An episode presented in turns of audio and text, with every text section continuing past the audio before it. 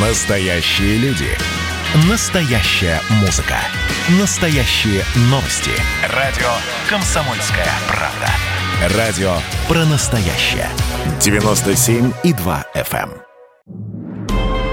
Путь воина на радио «Комсомольская правда».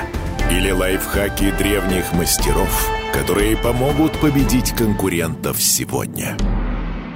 Здравствуйте, я Михаил Антонов.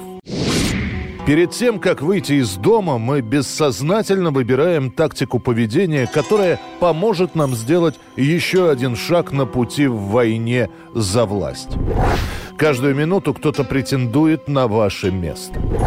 Как защититься от конкурентов именно сегодня?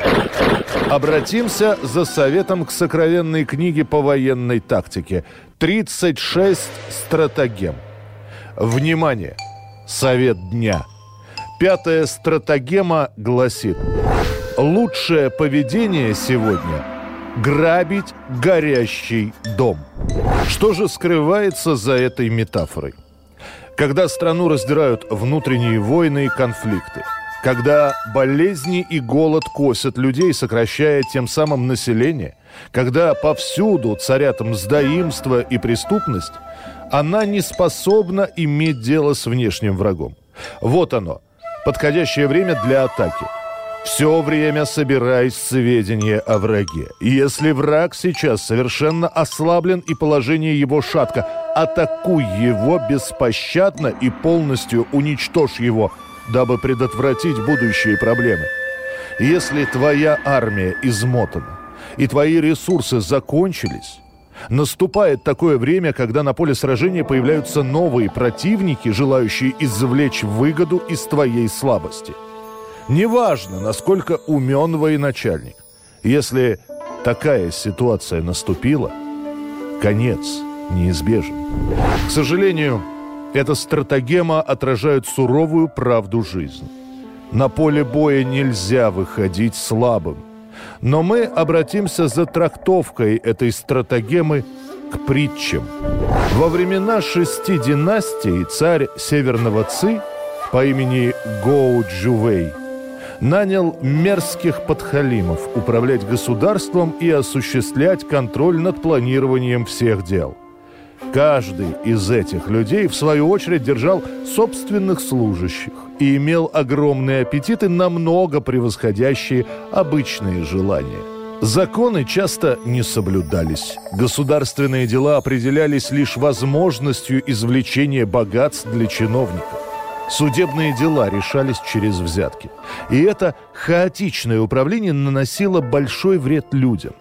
Ко всему этому прибавилась череда засух и наводнений, а также все более и более процветающий грабеж и воровство. Кроме того, правитель завидовал другим царям и подозрительно относился к ним. Ему казалось, что именно они наносят вред его землям, в то время как те были ни при чем. Несколько высокопоставленных чиновников попали под подозрение и были казнены, хотя и не совершили никаких преступлений. Постепенно признаки коррупции и упадка стали так явны, что их трудно было не заметить. В скором времени император У из северного Джоу воспользовался ситуацией, чтобы атаковать пришедшее в полный упадок государство и уничтожил царство северного Ци. Итак, смерть каждой империи определяется тремя событиями – голод, болезни и война.